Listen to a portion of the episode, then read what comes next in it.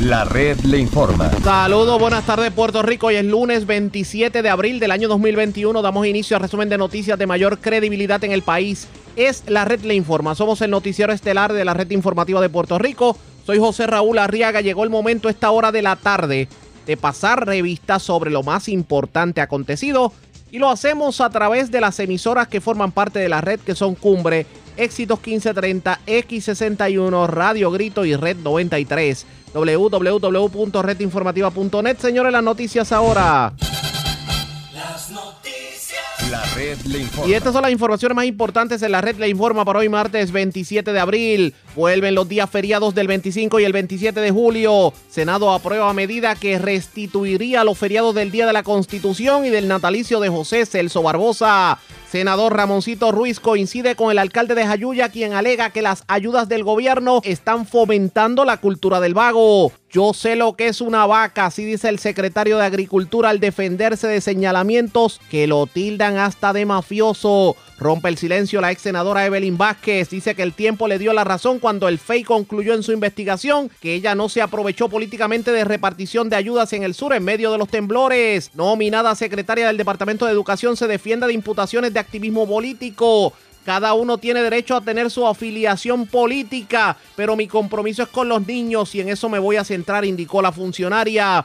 Mientras el gobernador Pedro Pierluisi defiende el nombramiento de la funcionaria Buenas noticias, a partir del 2022 toda empresa o fábrica que esté contratada por el gobierno federal tiene que subir por obligación el salario mínimo a 15 dólares la hora. Así lo ordenó el presidente Joe Biden aquí en Puerto Rico. 16 fábricas tendrán que hacerlo. Se beneficiarán sobre 8 mil empleados. Ginecólogos del patio alertan sobre alza en contagio del COVID y lo vulnerables que están en estos momentos a contagio, mujeres embarazadas y lactantes, cargos criminales contra una joven que agredió a su pareja en Barrio Obrero Santurce, mientras arrestan hombre en medio de incidente de violencia doméstica en Río Piedras, le ocupan armas y municiones. Tras las rejas, otro hombre por violencia de género, incidente ocurrido en Quebradillas. Hombre alega que prestó su celular y le defalcaron 500 dólares. Que botín se llevan 57 mil dólares en efectivo que estaban en una caja fuerte en residencia de Ponce. Señores, esto es la red informativa de Puerto Rico. Bueno, señores, damos inicio a la edición de hoy martes del noticiero estelar de la red informativa de inmediato las noticias. Señores, es necesario el que se restituyan algunos días feriados, tomando en consideración el momento histórico que vivimos, pues sepa usted que el Senado de Puerto Rico aprobó el que se restituya el día de la Constitución como día feriado, el 25 de julio, y el día del natalicio de José Celso Barbosa como también día feriado. Esta medida, pues, tuvo la votación casi unánime, salvo María de Luz de Santiago del PIB, que votó en contra, y la senadora Joan Rodríguez Bebe, que se abstuvo. Yo tuve la oportunidad en la mañana de hoy de entrevistar al autor de la medida, que fue el senador Ramoncito Ruiz. El alegato del senador es que, pues, para la economía es prudente que se mantenga el día feriado. Para hacer un poquito de historia, el feriado de Barbosa había sido eliminado durante la administración de Alejandro García Padilla y el aniversario de Lela lo había eliminado el ex gobernador Ricardo Rosselló en el 2017. ¿Es necesario que se restituyan estos días feriados? Vamos a escuchar la entrevista y de paso tuvo la oportunidad de reaccionar a declaraciones que la semana pasada dio aquí en la red informativa el alcalde de Jayuya que decía que el gobierno tiene que repensar en esto de las ayudas porque lo que está es criando vago o fomentando la vagancia. Parece que el senador eh, le dio un espaldarazo a las declaraciones del alcalde de Jayuya. ¿Qué fue lo que dijo el senador? Vamos a escuchar. Bueno, eh, dos puntos. Eh, te voy a traer primeramente el asunto de lo que envuelve esto en la economía de Puerto Rico. En un momento dado se veía que era un ahorro significativo al gobierno. Estamos hablando que eran cerca de 2.7 millones de dólares de lo que podría ser en asunto de nómina. Y por otro lado mueve más de 5.8 millones de dólares en la economía del país. ¿Por qué? Porque es la época de verano. Estos dos días están contemplados en el espacio de verano y no solamente esto, los paradores, la asociación de paradores o pequeños dueños de pequeños de los hoteles habían expresado que al salir estos dos días de los días festivos en Puerto Rico había habido un colapso significativo en la economía de estas áreas. y se ha demostrado que en un momento dado esto permitía mover la economía de Puerto Rico, se movía el turismo, el ecoturismo, y una de las cosas que estamos buscando es precisamente qué medidas podemos trabajar y crear para mover la economía de nuestro país. Por otro lado, se trae un punto bien importante porque cada país celebra su constitución y nosotros el Estado de Derecho vigente en Puerto Rico sale precisamente bajo la constitución de Puerto Rico, entiéndase el Estado de Derecho de Puerto Rico, algunos le llaman la colonia, el, el territorio incorporado, lo que fuera, pero tenemos una carta magna donde sale el Estado de Derecho vigente. Por lo tanto, siendo ese espacio donde han servido eh, eh, eh, gobernantes populares, estadistas o el que fuese que llegara como Wanda Vázquez por decreto a través de orden de sucesión, el espacio que nosotros podemos trabajar precisamente cómo podemos mover la economía de Puerto Rico, cómo podemos fomentar el desarrollo económico y precisamente lo que tú acabas de mencionar del tipo de votación que se vio, que tanto Ana Irma Rivera Lacen como Rafael Bernabe votaron a favor de la medida porque lo estamos viendo en el espacio de mover economía que prácticamente estos días incluyen unos fines de semana que pueden incorporar trabajo, economía, mover ese empleo que necesita Puerto Rico para poder salir hacia adelante defendiendo a nuestros pequeños y medianos paradores en el país. Pero vamos con calma porque, por ejemplo, eh, ahora mismo será transparente por la cuestión del COVID. Pero hay otras personas que pudieran decir, bueno, de la misma manera que se favorece en los paradores y el comercio, digamos, en el 25 y el 27, ¿por qué no haberlo hecho, por ejemplo, el día de Muñoz el 17 de febrero o haberlo hecho otro de los días feriados que también fueron eliminados? Bueno, lo que pasa es que en este caso te estamos hablando que son dos días prácticamente que camina uno cerca del otro, que fueron de las cosas que la comisión vio. Tú, traes un espacio y lo que estamos buscando, la época que se, que se trae, dónde está el ciclo, está en el área de verano, está en el área donde las familias se reúnen, donde planifican y que en un momento dado esto trastocó la planificación de esos veranos que se daban en nuestro país, recordando lo importante, que en muchas ocasiones los servicios se afectan porque la gente sigue tomando estos días de vacaciones o eh, de, de vacaciones regulares o enfermedad como fuera y lo que estamos buscando es restituir en un ciclo precisamente unos días eh, festivos que eran conmemorativos para poder mover la economía de Puerto Rico. Es algo, es generar algo en el espacio que se vino discutiendo, que se vino reclamando y que creo que en un momento dado se eliminaron sin pasar el juicio económico de lo que movían unos sectores. Lo vimos en el gobierno, pero no lo vimos en la economía local. Dígame algo que me convenza a mí, a los que nos están escuchando, de que esto responde precisamente a un asunto económico y de,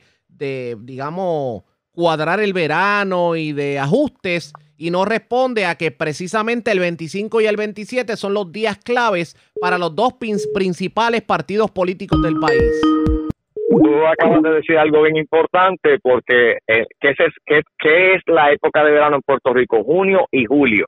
Y estos dos días están en ese ciclo. Bien, tú pudiste haberlo dicho, pudimos haber cabeceado el natalicio de Luisa Ferré, el natalicio de Luis Muñoz Marín, eh, cada uno de el natalicio Rafael Hernández Colón, de otros ciclos, y lo que se trajo es precisamente en el ciclo de verano, que son las expectativas, donde hay una planificación familiar y donde en un momento dado se evaluó, no por Ramón Ruiz Nieves, lo comenzó evaluando a Miguel Romero, hoy alcalde de la ciudad eh, capital, quien fue ese senador presidente de la comisión de gobierno, lo evaluó un momento, luego de esto se hicieron unos análisis y nosotros hemos traído nuevamente la restitución de estos días, pensando precisamente en la economía y algo bien importante, Puerto Rico celebra y tiene una constitución, y esa constitución que está ahí, que es nuestra Carta Magna, la estamos trabajando donde tú entras al Capitolio de Puerto Rico, donde todos los alcaldes, donde todos los ejecutivos, donde los jueces, fiscales y todo el mundo juramenta bajo su constitución. Es, en, el espacio del 25 de julio, es en julio que se celebra nuestra constitución y cuando miramos el espacio, lo que hemos hecho mirando una medida de, de economía, desarrollo económico y es como se trabajó y se presentó para que entonces si la Junta de Supervisión Fiscal tuviese algún reclamo, está ahí el asunto de lo que ha movido la economía, de lo que movía la economía y lo que la economía dejó de desvengar a través de estos días. Cuán importante es la aprobación de un proyecto como este cuando muchas personas, me atrevo que van a decir hoy, wow, pero ¿por qué la legislatura hablar de los días feriados cuando hay tanto problema en el país? ¿Qué usted le contestaría? Bueno, bien sencillo, uno de los problemas que tiene el país es la economía y lo que estamos buscando todas las fuentes concernientes para adelantar la economía de Puerto Rico. De hecho, uno de los proyectos que nosotros radicamos precisamente va encaminado a la ley de permiso, para flexibilizar la ley de permiso, para que podamos tener unos avances en la economía de Puerto Rico donde ha habido trabas y precisamente esto es parte de mover un andamiaje de la economía. De hecho, la medida pasa ahora a la Cámara de Representantes, donde el compañero Jesús Manuel tendrá la oportunidad de evaluar y ver la misma, y finalmente llegará a las manos del señor gobernador y el gobernador determinará en base a los juicios y el informe si realmente lo que nosotros hemos presentado, que es una medida de mover economía local, puede darse el espacio. Yo te garantizo a ti que los estudios están ahí. El asunto de lo que se perdieron en esos días eh, feriados, el espacio de la economía, y no lo dice Ramón Ruiz Nieve, entrevista a cualquier eh, dueño de parador, de hospederías o de hoteles, que te van a expresar referente a estos dos días que se acaban de votar para ser restituidos como día feriado. Debo presumir entonces con esto del 25 de julio que usted es del club del presidente del Senado, José Luis Dalmau, cuando, bueno, a ese club le llaman el club del qué bueno es el ELA. Pues mira, yo te tengo que decir a ti que bajo el ELA tú y yo vivimos, bajo el ELA fomentamos economía, bajo el ELA hemos fomentado salud, bajo el ELA hemos fomentado seguridad, bajo Lela se movió desarrollo económico en este país, bajo Lela trabajan, eh, viven 2, 3.2 millones de habitantes, estadistas y estado libristas, independentistas y no afiliados a soberanistas. Bajo Lela vive un grupo de gente aquí que en un momento dado significó el modelo de desarrollo económico para diferentes jurisdicciones, como fueron los países escandinavos que miraron el ELA de Puerto Rico como un modelo de desarrollo económico. Lamentablemente, el asunto de jugar a la política nos trajo a donde estamos con la entrega de incentivos, con el nuevo 36 y otros espacios, pero el ELA fue un modelo de desarrollo económico que muchas jurisdicciones en el mundo entero la miraron. Eso fue lo que nos dijo el senador en torno a los días feriados, pero ¿qué nos dijo sobre la agricultura? ¿Qué nos dijo sobre las declaraciones del alcalde de Jayuya la pasada semana de que el gobierno con tanta ayuda está fomentando una cultura de vagos? Vamos a escuchar lo que dijo, pero antes hacemos lo siguiente. Presentamos las condiciones del tiempo para hoy. Para hoy martes, se espera un aumento gradual en la probabilidad de tronadas sobre el área local. Para horas de la tarde, se pronostican aguaceros de dispersos a numerosos y tronadas aisladas para varios sectores de Puerto Rico, pero la probabilidad mayor de lluvia significativa es para el centro y oeste de Puerto Rico. Inundaciones urbanas son posibles para el centro y oeste esta tarde. A través de las aguas locales, se espera oleaje de hasta 5 pies y vientos del este entre 10 a 15 nudos. Existe un riesgo moderado de corrientes marinas para las costas del norte de Puerto Rico, la mayoría de Culebra y algunas playas en el este de Vieques. En la red informativa de Puerto Rico, este fue el informe del tiempo. La red le informa. Señores, regresamos a la red le informa. Somos el noticiero estelar de la red informativa edición de hoy martes. Gracias por compartir con nosotros. Vamos a continuar escuchando declaraciones que la mañana de hoy diera el senador Ramoncito Ruiz. Él estuvo hablando sobre la restitución de los días feriados del 25 y el 27 de julio, pero aprovechamos y le preguntamos sobre declaraciones que la semana pasada dio el alcalde de Jayuya. El alcalde de Jayuya decía que el gobierno tiene que de alguna manera repensar en los programas de ayuda, sobre todo esto del PUA y el desempleo, porque estamos creando una cultura de vagos. ¿Qué dijo el senador sobre el particular? Vamos a escuchar. Pues mira, yo te tengo que decir que las palabras de mi amigo y alcalde de Jayuya, Jorge González Otero, tiene toda, toda la certeza en sus expresiones, porque mira lo que ha pasado en nuestro país. Ayer confirmábamos al secretario de Agricultura y hablábamos precisamente de lo que envuelve el salario mínimo en, el, eh, en la agricultura, de 7 dólares con 25 centavos. Y yo le traía a colación a la vista pública que trabajáramos ese espacio para llevarlo a 10.25. No obstante, ese empleado que participa en la agricultura, que devenga una jornada de 40 horas semanales, tiene también la asistencia económica del Departamento de la Familia y tiene de igual manera la, asistencia de la tarjeta de salud. Y una de las cosas que estamos mirando, que no solamente en la agricultura, ha sido en el país entero, donde la construcción, las pequeñas y medianas industrias se han quedado sin empleo, porque los empleados, muchos de ellos se acogieron a, a las ayudas del PUA, otros al seguro por desempleo, que en un momento llegó hasta 720 dólares semanales, y, y creó un desfase en la economía de Puerto Rico, pero esas ayudas se acaban ya mismo. Entonces, una de las cosas que estamos mirando, cómo nosotros reenfocamos esa economía de nuevo y esos empleos, y yo tuve una reunión con el secretario del Departamento del Trabajo, con la secretaria del Departamento de la Familia, con el secretario de Agricultura, el secretario de Desarrollo Económico, buscando qué podemos nosotros hacer como gobierno, como país, como Cámara y Senado, para crear conciencia de que no es solamente el seguro que yo esté en mi, en mi, en mi casa recogiendo un dinero, sino lo que envuelve esto en, la, en, en nuestra fuerza laboral de Puerto Rico. Y ante el asunto de que el censo refleja que estamos en 3.2 millones de habitantes, donde hemos tenido pueblos que han perdido economía, no nos podemos dar el, no nos podemos dar el lujo de que nuestras empresas sigan declinando y se pierdan, porque al final del camino, cuando pasen los fondos federales, oye, Arriaga, ¿qué vamos a tener? Pero una de las cosas que nosotros hemos discutido públicamente es reenfocar que el Departamento del Trabajo entra a, atender las investigaciones, los análisis concernientes para que estas personas regresen a la fuerza laboral y nosotros en un futuro llevar ese 725 de la agricultura a 1025. Usted está consciente de que hay un sinnúmero de fincas en el centro de la isla y le puedo mencionar pueblos, le puedo hablar de Lares, le puedo hablar de Adjuntas, le puedo hablar de Utuado, en donde hablar de 7.25 la hora a los agricultores es soñar despierto.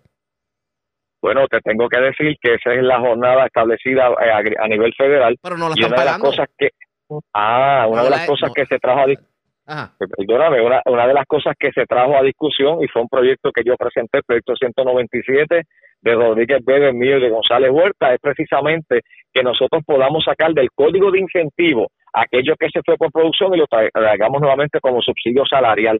El código de incentivo le hizo un daño a la agricultura del país. En vez de permitirme a mí el pago por nómina, me lo llevé por producción. Y esto ha matado la agricultura a nivel central, como de igual manera afectó la ley 225 que la eliminó, que eran los agricultores bona fide. Y que estamos hablando nosotros de restituir ese estado que existía anteriormente en legislación, en ley, para nosotros poder nuevamente levantar la agricultura de Puerto Rico. Pero usted está consciente, usted está consciente de que, de que eh, eso está ocurriendo en el centro de la isla y que no se están fiscalizando a los agricultores. Yo conozco personas que trabajan en las fincas y cobran 5 dólares la hora. y, no estamos hablando de café. No, por eso no te traigo el mecanismo de que lo discutimos ayer con el secretario. Acuérdate que yo vivo en Lares, vivo en un pueblo cafetalero, un pueblo agrícola. Yo tuve la oportunidad de representar en el 2001 a los pueblos del área todas las juntas allí donde su economía es agrícola. Luego el cuatrenio 2002-13 al 2016 representé a 13 pueblos que su, eh, casi todos son proyectos agrícolas que su economía, tanto Yauco como parte de Sabana Grande y Maricao, eh, adjuntas, eh, parte de ellos de Guanica y Guayanilla se mueven en el desarrollo de la agricultura. ¿Y qué queremos nosotros precisamente? Lograr que esos espacios se den, se logra la fiscalización necesaria porque te lo tengo que decir y tú lo traes y yo me alegro que lo trajera. ¿Cuál es la zona más pobre en nuestro país? Los pueblos que son agrícolas, no son los pueblos industrializados. Pues Puerto Rico tiene un desfase social grandísimo, que en un momento dado tuvimos una agricultura que movía la economía del país, sin embargo los obreros agrícolas eran los empleados más, más, más, más mal pagos en la economía de Puerto Rico. De hecho, eso es lo que te demuestra a ti el índice de pobreza que reflejan los censos, donde eran pueblos agrícolas y precisamente donde mayor pobreza existe. Y te voy a decir más, eh, si me lo permites, Arriaga, el asunto de esto, que en un momento dado entró el Departamento del Trabajo a nivel federal con lo que era con los recolectores de café, con Almú versus por hora, donde los obligó no a pagar por Almú, los obligó a pagar por hora. ¿Y qué queremos nosotros? ¿Cómo podemos nosotros eh, eh, retomar y ese modelo agrícola lo podemos reinvertir que llegue a donde nosotros lo queremos? Porque algo bien importante, la agricultura en un momento dado, y la hemos mirado como una industria de desarrollo económico empresarial. Sin embargo, tú recordarás que es de la zona central también, tú recordarás una frase que nuestros padres y nuestros abuelos decían, nene, estudia porque yo no te quiero ver en la finca. Sí. Porque sabían lo que se vivía en la finca y nunca el estigma era de presentar un obrero con los pantalones jotos, con las botas de goma jota, con un sombrero joto por todos lados y un machete o una asada o una picota en el hombro. Y lo veíamos como despectivo. Y cuando salían los anuncios de televisión, lamentablemente, tanto de la industria cafetalera además presentaban una casita cayéndose en canto de madera separada por todos lados con los cines jotos y un hombre humilde sentado en las escaleras de la casita y su esposa en el balcón mirándolo. Y no podíamos mirar la agricultura así, por lo tanto, una de las cosas que se le dijo al secretario, que empezó a trabajarse con Mina como pagan este servidor cuando presidí la Comisión de Agricultura, era que pudiéramos reenfocar la agricultura y que dejáramos de estar mirándola con un estigma de pobreza y la lleváramos a un estigma de desarrollo económico industrializado que es nuestra agricultura en Puerto Rico. Rapidito porque estamos cortos de tiempo. Usted, usted tenía conocimiento de que a pesar de que se habla de que los agricultores tienen ayuda del Departamento de la Familia y la tarjeta de la reforma, ¿está consciente que si el agricultor cobra más de 700 dólares al mes pierde los cupones? Bueno, te tengo que decir que una de las cosas que nosotros trabajamos con Mina como Pagan que antes no eran 700 dólares, eran 620. Exacto. Y eh, uno de los puntos que discutimos ayer con el secretario de Agricultura era precisamente ese arreglo que se hizo, tanto con el Departamento de la Familia, con el Departamento de Salud, para que puedan devengar eh, cerca de 1.160 dólares mensuales sin afectarse los servicios de la tarjeta de la familia ni la reforma de salud. Eso ayer se trajo en las vistas públicas y fue una pregunta que este servidor le hizo al secretario Ramón González, donde él expresó públicamente que se discutió con ambas agencias para que pueda tener una jornada semanal de 40 horas a 7 dólares 25 centavos sin que se le afecte los servicios de la tarjeta de la familia y de la reforma de salud. Declaraciones del senador Ramoncito Ruiz. De hecho, ayer se llevaron a cabo vistas públicas en el Senado de Puerto Rico precisamente eh, pues, con lo que tiene que ver con la nominación del actual secretario de Agricultura. El funcionario cuenta con el apoyo de Raimundo, Medio Mundo y todo el mundo. Pero vamos a escuchar parte de lo que dijo el funcionario en medio de las vistas de confirmación. Él dice que a él nadie le tiene que contar lo que es la agricultura. Él sabe inclusive lo que es una vaca. Así mismo lo dijo. Vamos a escuchar sus explicaciones. Problemas de la industria. Y tergiversar y tratar de que una industria completa se mueva a favor de su bolsillo. Yo no vengo a mirar personas, yo no vengo a mirar ganaderos. Yo miro la industria lechera de Puerto Rico. Y al que no le guste, que, diga que yo soy un mafioso. Hay, hay un subgrupo dentro de esa industria que, Lo, ha habido, lo ha habido históricamente, pero tienen sus problemas particulares. Hoy tengo que decirle que todos los ganaderos de Puerto Rico están cobrando la leche en los meses de producción, de mayor producción, a precio casi histórico. No se está botando un litro de leche. Y ellos siguen protestando. ¿Alguno de esos negocios está en esa industria de la leche? Los míos. Sí. Senador, yo me crié leñando vacas a mano. Mi viejo, en un coraje, montó las vacas en un avión, literalmente, alquiló una finca en República Dominicana cuando yo tenía seis años y los próximos siete años de mi vida los pasamos allí, viviendo en una vaquería que no había luz eléctrica, con planta,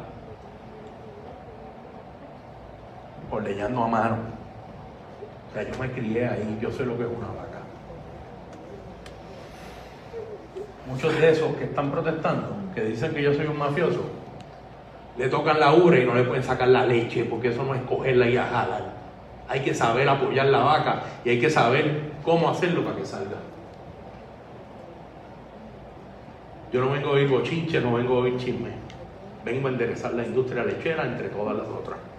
Yo soy un hombre serio. Muy bien, le quedan dos. Espérese que no entiendo ni mi letra. la de los la, de, la del enfoque regional que, le da a los secretarios cuando llegan a esos puestos. No, me dijo primero que condicionar los incentivos a, pagar un salario digno.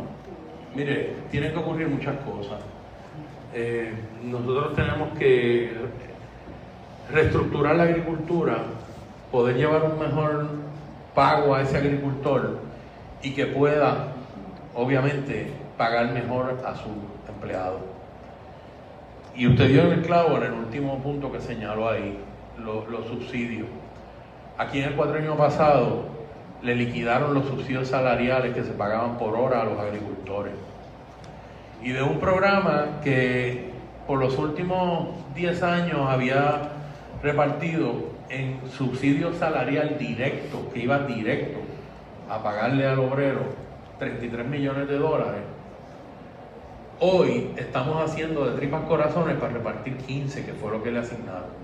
¿Eso se le pagaba al, patrono? Eso, se le pagaba al patrono, pero era directo a. O sea, los agrónomos cogían las firmas al empleado. Y en la medida que es tan fácil, si usted tiene el presupuesto, volverlo a lo que era al pago por hora, y si lo aumentamos, ese aumento puede ir directo al, al, al obrero. Eso ahí no hay ningún problema. Eso, yo estoy a favor de eso. Aquí todo el mundo tiene que ganar bien y todo el mundo tiene que vivir mejor, obviamente. Tenemos la forma de hacerlo. Tenemos que unir voluntades. Y eso fue parte de lo que dijo el secretario de Agricultura, Ramón González Beiró. De hecho, él reaccionó a críticas que lo eh, lo han tildado hasta de mafioso. Él, él viene de la industria de la ganadería. Dice que él sabe lo que es una vaca. Y también ha hablado sobre, pues lo que ustedes escucharon que dijo el senador Ramoncito Ruiz, la situación de los incentivos y el sueldo de los agricultores, porque de la forma en que motivamos a la gente a trabajar en la agricultura es que puedan recibir un salario digno. ¿Qué ocurrirá? Lo confirmarán. Eso está por verse. Pendientes a la red informativa. La red Cuando regresemos, el panel del FEI le dio la razón a la ex senadora Evelyn Vázquez y concluyó en su investigación que ella no se aprovechó de la repartición de ayudas en el sur y suroeste de Puerto Rico a raíz de los temblores. Hablamos en exclusiva con la ex senadora luego de la pausa. Regresamos en breve.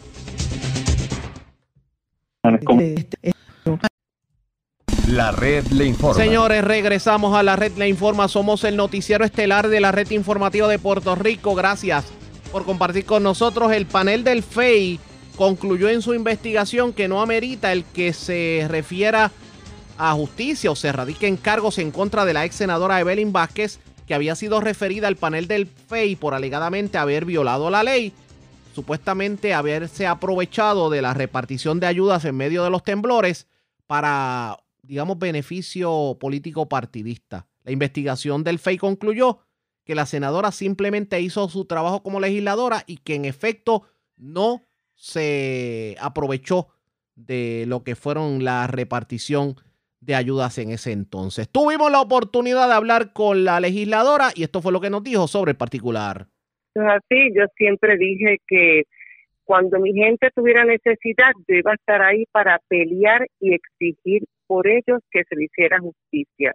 Lo hice para el huracán María, lo hice en los terremotos, lo hice en la pandemia y si lo tuviera que hacer, siempre lo voy a hacer cumpliendo la ley y el orden. Y qué bueno, Ariela, que mencionas y a los demás políticos que estuvieron presentes, porque solamente se ensañaron en mi contra, pero había otros políticos que estaban allí al igual que yo. O sea, yo nunca toqué una caja de alimentos Nunca hice nada inapropiado. Sí peleé porque las comidas llegaran, porque se atendiera a la gente que llegaba a las filas, y si sobraba algo que no se lo llevaran para los almacenes y que se reubicara esa comida en otro lugar que hubiese la necesidad.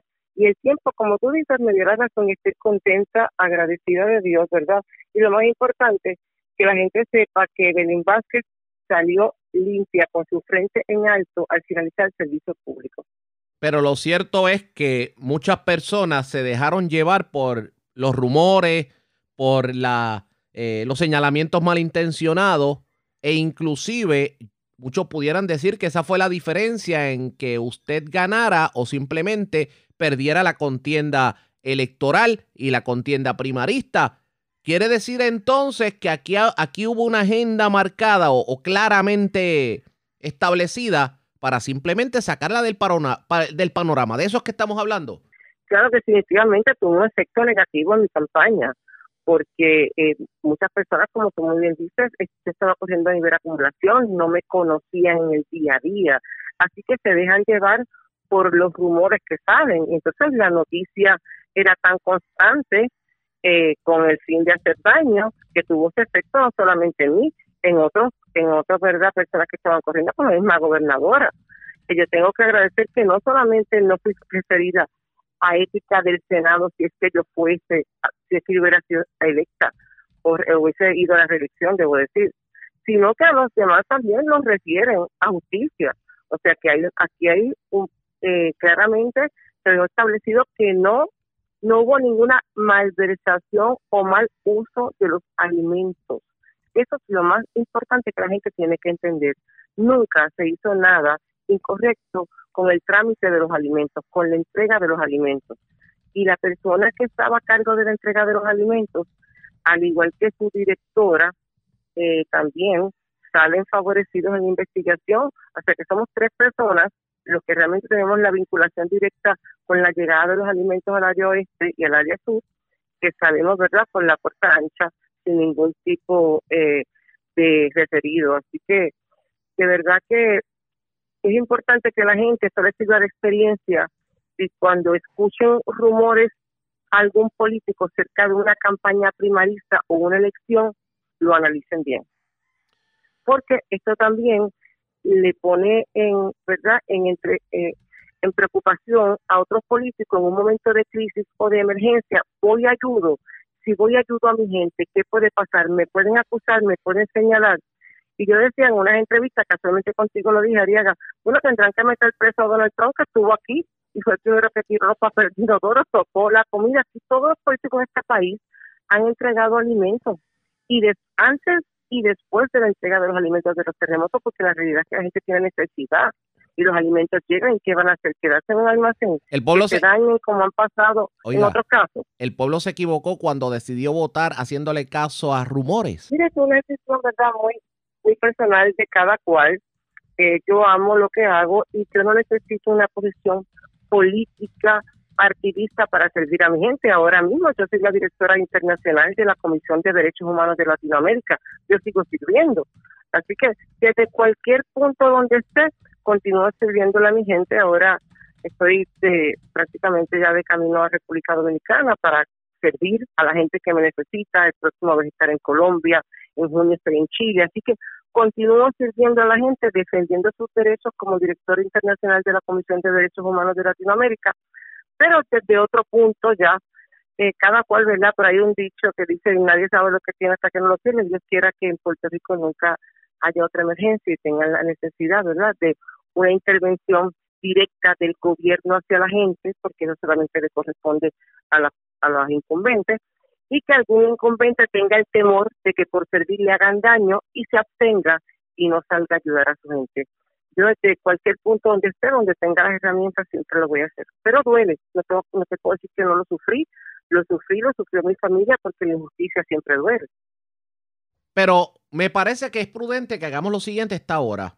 Vamos a resumir lo que fue el paso de Evelyn Vázquez por la legislatura de Puerto Rico. ¿Cuál fue el legado? ¿Qué usted hizo? ¿Qué no hizo? Y, ¿O por qué debemos recordarla? Yo creo que una de las cosas más importantes eh, que realizamos fue a nivel eh, de leyes, pues todos los avances a la mujer en cuanto a legislación, que yo creé la Carta de Derechos de la Mujer Trabajadora, enmendé la ley 54 desde mi primer término, fue la primera enmienda que se le hizo después de 20 años de creada. Eh, en el paso, ¿verdad?, de, mis 12 años en la fase política, continué trabajando por los avances de la mujer, por la igualdad de derechos. Eh, trabajé directamente con toda la legislación del pasado patrimonio para darle oportunidades no solamente a la mujer y a los hombres en cuanto al tema de la prevención de suicidio, creé programas de prevención de suicidio, Hoy día eh, la policía de, eh, de Puerto Rico en cuanto a la policía municipal tiene que prepararse en cuanto al tema de la violencia doméstica. De igual manera, la Oficina de Ética Gubernamental, por obligación, tiene que incluir el curso de eh, prevención de suicidio y de violencia doméstica a todos los empleados de gobierno. hay diferentes documentos, uno de ellos que debe estar en todas las agencias de gobierno con todos los servicios que ofrece el gobierno para la prevención de suicidio, y el tema de la violencia doméstica. Así que trabajé intensamente con buscar que los jóvenes en Puerto Rico tengan herramientas y ayudas para que sean jóvenes exitosos, creando el Club de Jóvenes Salvando Vidas del Departamento de Educación, donde gradué 5.000 jóvenes libres de perturbaciones, con excelentes notas, y jóvenes que estoy segura que, al igual que pudieron entrar a las universidades y con las eh, puntuaciones altas de College Board, van a ser padres de familia felices eh, las cumbres de salud las siete cumbres de salud a través de todo Puerto Rico, que atendimos 15 mil personas que estaban en peligro de quitarse la vida luego del paso de Huracán María, y la cumbre de mujer donde atendí 4.750 mujeres buscando empleo, trabajando su parte emocional, la parte social, ubicándolas en viviendas. Y uno de mis grandes sueños era tener el programa de televisión y de radio Mujer no está sola, romper el silencio, que atendió 545 familias del área oeste dándoles casas o reparando sus viviendas. Yo creo que, que fue más allá de la parte económica de la asignación de fondos que se hicieron a todos los municipios del distrito, fue esa parte social, esa parte de valores que muchas veces pues se pasa por alto en la necesidad de, de darle verdad mejores carreteras, quizás mejores escuelas a la gente.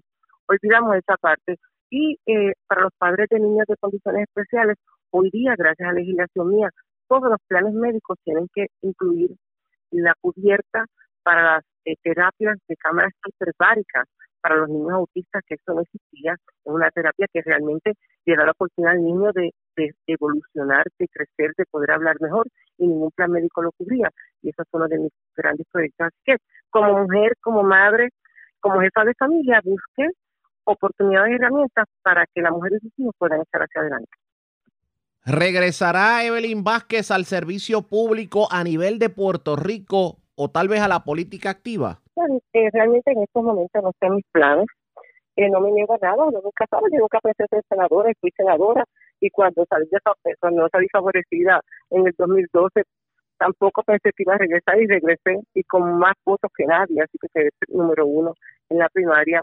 Realmente yo soy muy, muy trabajadora, me gusta servir, eh, me apasiona ayudar a la gente, poder transformar las vidas de, de muchas personas y no sé, no sé qué puede ocurrir, pero en este momento, de verdad, no lo tengo en mis planes por los compromisos que te mencioné. También soy la presidenta de la Cumbre Mundial de Mujeres, que este año se va a celebrar en Puerto Rico el mes de noviembre, en la semana, la última semana de noviembre. Así que tengo las manos llenas trabajando por todo Latinoamérica y con este compromiso de la Cumbre de Mujeres. Quizás más adelante, en otra entrevista, tenga otras noticias, pero en este momento tengo que decirte que no se me trae. Expresiones de la ex senadora Evelyn Vázquez. Lo cierto es que al momento no puede decir si regresa o no regresa a la política. Por lo menos salió por la puerta ancha en cuanto a lo que puede ser el FEI. Claro, el mismo FEI dijo que tal vez pudiera haber habido algún tipo de, de violación ética, pero como no es senadora, pues obviamente ya no hay jurisdicción del Senado de Puerto Rico. Así que ahí quedó todo. ¿Qué pasará de aquí en adelante con la ex senadora del distrito Mayagüez Aguadilla? Eso está por verse pendientes a la red informativa. La red le informa. Cuando regresemos las noticias del ámbito policíaco más importantes acontecidas, entre las que tenemos que destacar, arrestaron a un hombre en Country Club en Río Piedras, aparentemente en medio de un incidente de violencia de género, le ocuparon armas de fuego, cargadores y municiones. También se arrestó una persona en la zona de Humacao, eh, no, específicamente en Naguabo, en Daguao de Naguabo. Aparentemente eh, hizo detonaciones a un vehículo que se encontraba estacionado en el lugar. También escuché esto. Un hombre alega que prestó su celular y aparentemente lo defalcaron y le llevaron 500 dólares. El problema de prestar los celulares. Ahora no hay, no hay, en quién uno confía definitivamente. También radicaron cargos criminales por violencia de género contra un hombre, un hecho ocurrido en el pueblo de Quebradillas. En lo próximo, la pausa, regresamos en breve.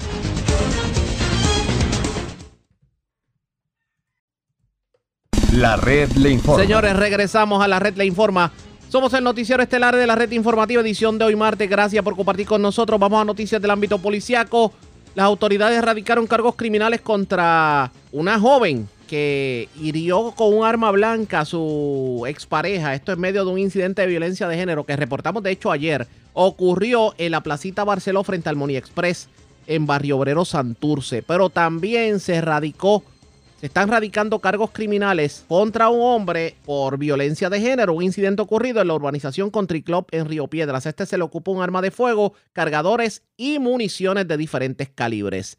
Vivian Polanco, oficial de prensa de la policía en el cuartel general con detalles. Saludos, buenas tardes. Buenas tardes, saludos. ¿Qué información tenemos?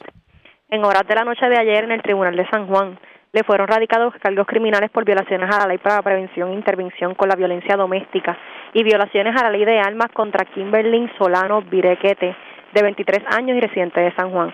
Esto por hechos ocurridos en horas de la noche del domingo frente a Moni Express que ubica en la avenida, en la, la cita Barcelona en el barrio obrero surge de la investigación que Solano Virequete sostuvo una discusión con su expareja, ya que ésta no le permitía que viera al niño de ambos, por lo que utilizando un cabo de un arma blanca le propinó un golpe en la área izquierda de la frente, ocasionándole una herida, por lo que fue transportado al doctor hospital de Santurce en condición de estable.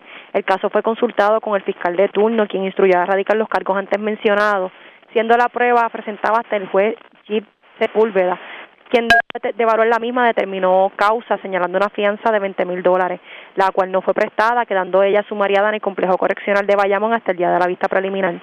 El agente Gerardo Feliciano de la División de Violencia Doméstica del CIC de San Juan estuvo a cargo de la investigación.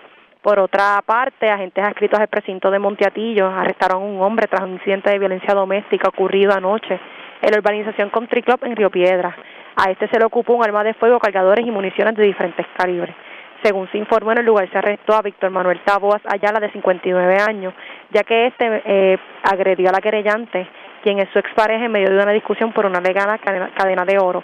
De acuerdo a la perjudicada, esta, este desenfundó su arma de fuego y le indicó que la iba a matar, haciéndola, eh, sintiéndola ser la misma amenazada e intimidada. Tras el incidente, a este se le ocupó una pistola Smith Wesson modelo MP con tres cargadores calibre 380 y una pistola FN modelo 509, tres cargadores del mismo calibre. Adicional, una caja de 49 municiones, dos cajas de 100 municiones calibre 9 milímetros y dos cajas de 92 municiones calibre 380.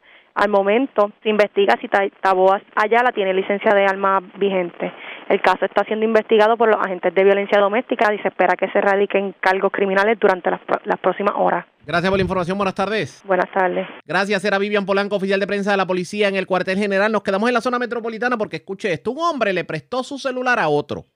Pero ese otro agarró el celular, entró a la aplicación de ATH móvil y transfirió 500 dólares a otra cuenta o lo defalcó con 500 dólares. Y la información la tiene Yaira Rivera, oficial de prensa de la policía en el cuartel general. Saludos, buenas tardes.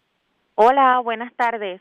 Agentes adscritos al precinto de Carolina Norte y Oeste investigaron una querella de desfalco radicada ayer en horas de la mañana, donde un hombre vecino de la urbanización Villa Fontana en Carolina alegó que le prestó su celular a un amigo y este hizo una transferencia de 500 dólares al teléfono de su madre. Según informó el creyente José Álvarez, que el pasado sábado 24 de abril, a eso de las once y treinta de la mañana, su amigo le pidió el teléfono celular para realizar una llamada y en cambio presuntamente accedió a la aplicación de ATH móvil y procedió a enviarle 500 dólares a un teléfono que alegadamente pertenece a su madre. Los agentes realizaron varias gestiones para contactar y finalmente citar al amigo del creyente, pero las mismas resultaron infructuosas, ya que el mismo no acudió al precinto policiaco. Este incidente continúa bajo la investigación de las autoridades. Gracias por la información. Buenas tardes. Buenas tardes. Gracias, era Yaira Rivera, oficial de prensa de la policía en la zona metropolitana. Y de la zona metropolitana vamos al sur de Puerto Rico porque un reo fue encontrado muerto en la en máxima seguridad en la cárcel Las Cucharas de Ponce. Además, señores, escuche esto, se llevaron 57 mil dólares en efectivo de una caja fuerte en una residencia de Ponce. Y es Luz Morel, oficial de prensa de la Policía en el Sur, quien nos trae detalles. Saludos, buenas tardes. Sí, muy buenas tardes a todos. Tenemos que eh, a eso de las 3.57 de la tarde de ayer fue reportado a la policía un, el fallecimiento de un confinado. Según se informó, en el complejo correccional Sargento Pedro Rodríguez Mateo, la conocido como las cucharas en Ponce, pues mientras el oficial de custodia José Arroyo realizaba la ronda por el cuadrante D2 observó que el confinado de la celda 1011, el cual se encontraba en la cama, no respondía. Al lugar se personó la doctora Maldonado, quien determinó ausencia de signos vitales. El confinado fue identificado como Ricardo Lebrón Berrío, de 33 años, y quien era natural del barrio Texas, en Las Piedras.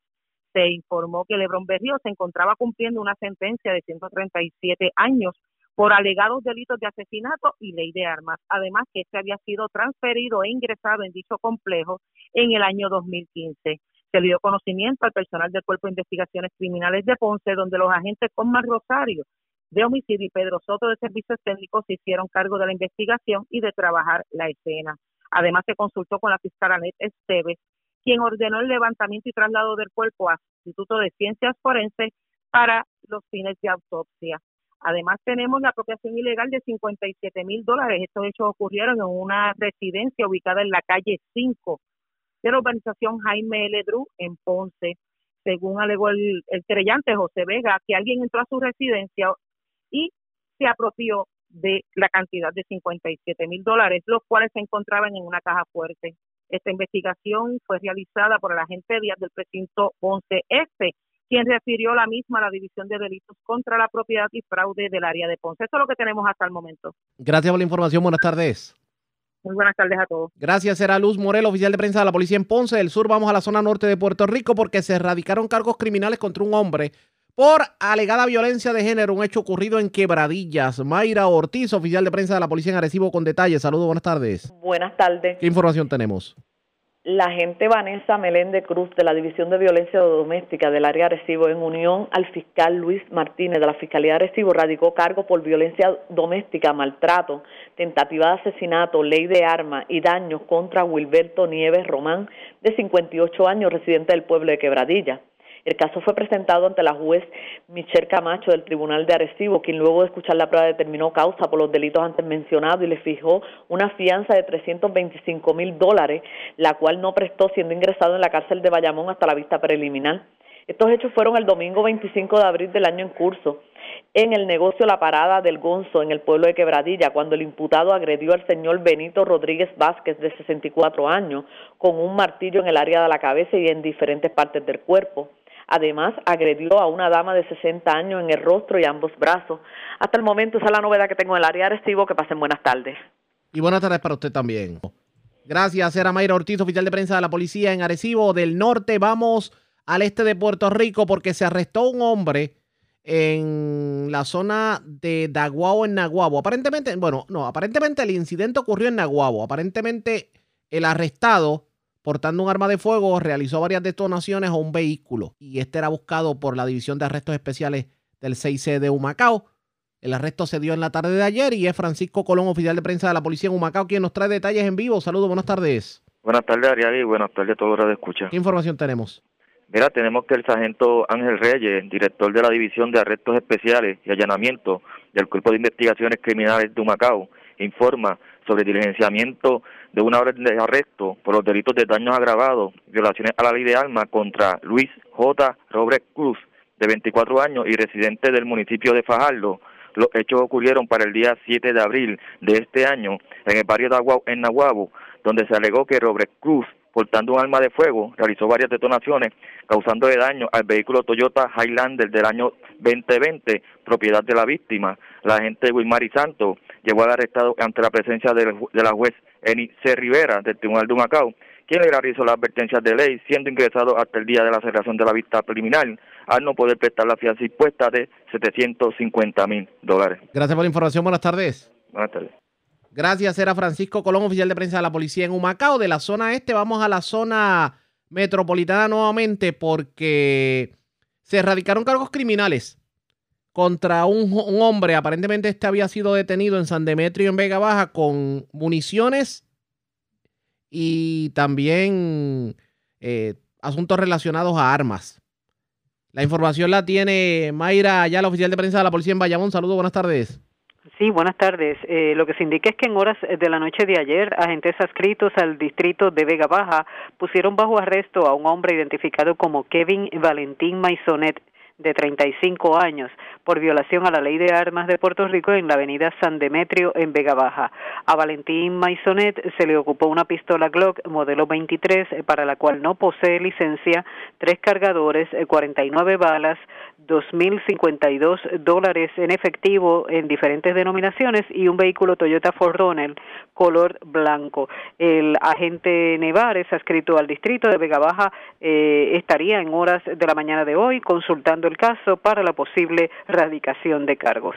Gracias por la información. Buenas tardes. Buenas tardes. La red le informa. Señores, vamos a una pausa. Identificamos nuestra cadena de emisoras en todo Puerto Rico y cuando regresemos, señores, la secretaria de Educación tuvo la oportunidad de hablar con la red informativa de Puerto Rico y se defendió definitivamente de críticas en el sentido de que bueno, de imputaciones de activismo político, de que es una persona afín al Partido Nuevo Progresista y le hace política, etcétera, etcétera. Y dice que eso no la descalifica para ser secretaria de Educación. También el gobernador Pedro Pierluisi defendió su nombramiento. En lo próximo, la pausa, regresamos en breve.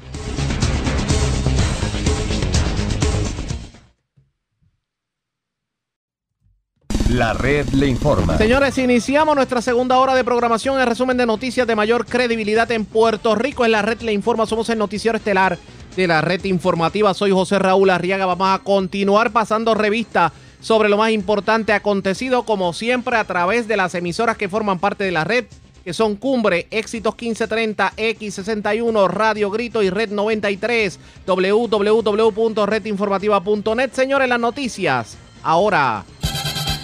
Las noticias. La red le informa. Y estas son las informaciones más importantes en la red le informa para hoy martes 27 de abril. Vuelven los días feriados del 25 y el 27 de julio. Senado aprueba medida que restituiría los feriados del Día de la Constitución y del natalicio de José Celso Barbosa.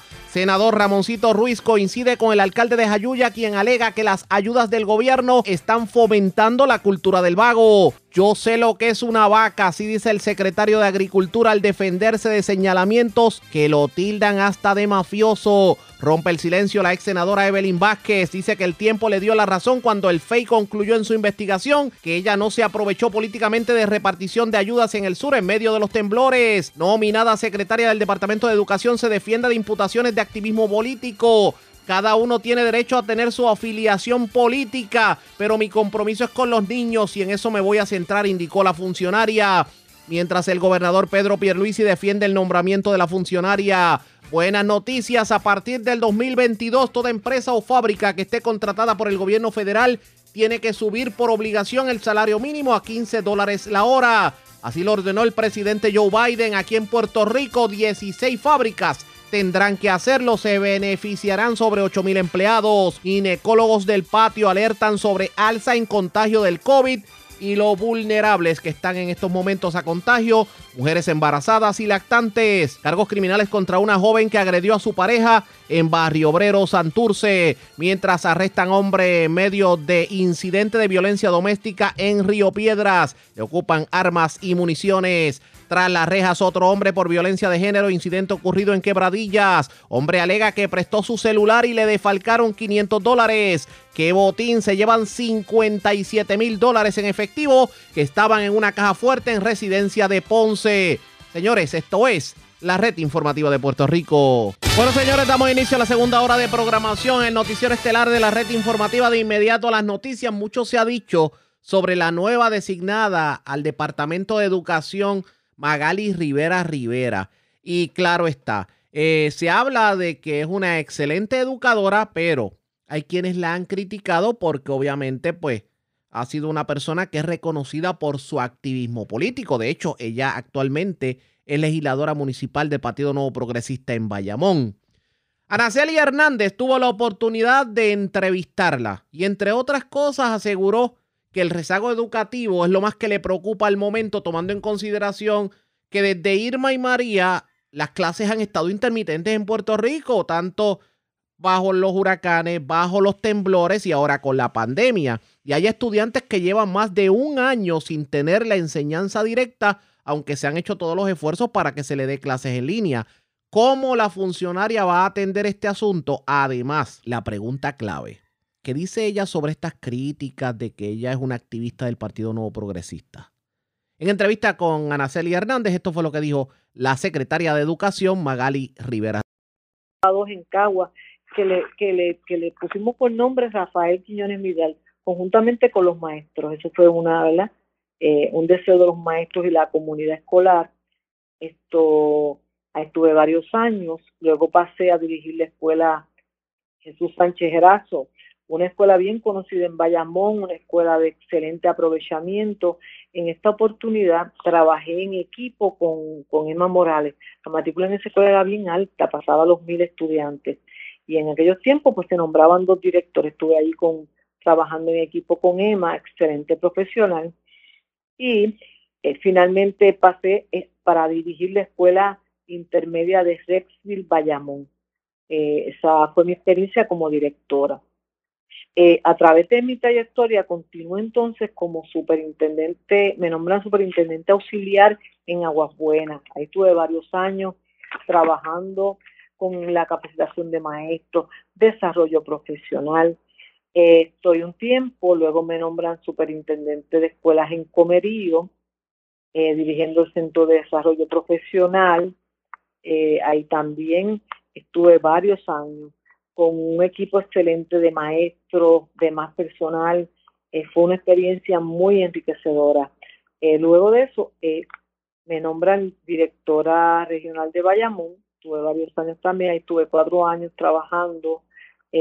más luego regreso a la plaza de superintendente, pero ubicada en el distrito escolar de Bayamón. Y finalmente aproximadamente para el 2017 trabajó nuevamente como directora regional de Bayamón. Esto por lo, por lo que ves, Celia, yo tengo una experiencia en todos los niveles del departamento. También esto tuve la oportunidad de ser ayudante especial del secretario, así que conozco la cultura escolar de la escuela, conozco lo que ocurre en, en, en la, en, la sala de clase, conozco qué ocurre en el distrito escolar, porque estuve cuando estaban los distritos escolares como centros de desarrollo profesional y ahora cómo funcionan, ¿verdad? Que están, que son parte de la nueva estructura del departamento. Conozco lo que son las regiones y lo que es ahora la nueva región que es el ORE. Eh, así que tengo un marco, tengo una óptica, unas miras amplias de lo que ocurre completamente en el sistema. Conozco la cultura escolar, y, y sé qué pasa, ¿verdad? ¿Qué, qué, sacrificios hace el maestro?